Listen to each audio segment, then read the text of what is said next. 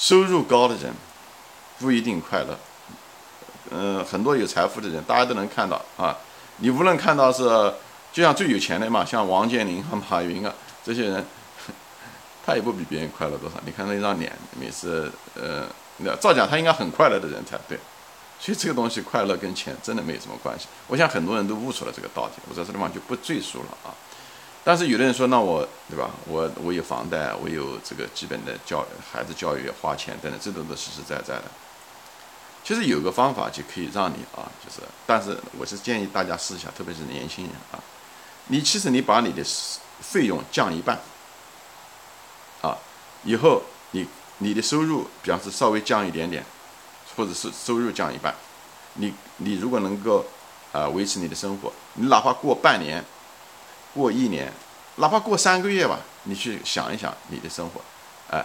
你去感觉一下你的生活，其实你的生活绝对不像你想象的那样子。哦，工资减了一半，你的生活变得很糟糕。其实不是，你很可能变得更快乐。人生这一辈子不就是为了快乐吗？人生这一辈子不是为了要像被洗脑一样的会做很多东西，实现很，因为这些东西都会过去，结果都是一样，你都得死。这是个非常现实的一个一个东西。不管别人怎么样的给你洗脑，给了人类做贡献啊那些，那个东西都是比较，它是。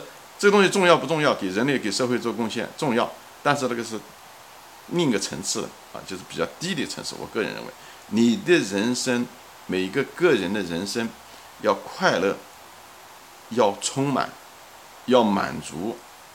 哎，当你离开的时候，你很快乐，你觉得，哎，没有白来这个世界上一场，经历了这么多事情啊，在这过程中，你的灵魂得到了提高，那才是第一性的。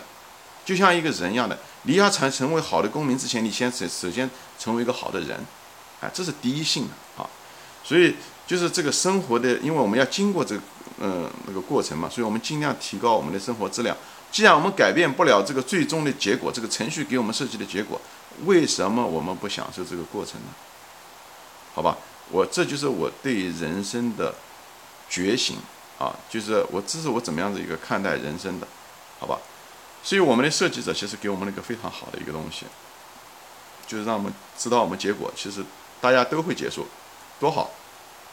结束完了以后会去另外一个地方，所以当你在这个电影或者这个这个东西还没有结束之前，大家享受这个过程。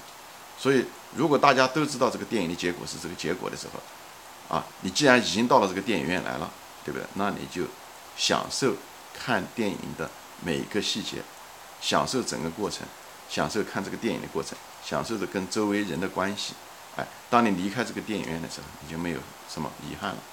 好，好，今天就说到这里啊，谢谢大家收看，我们下次再见，欢迎转发。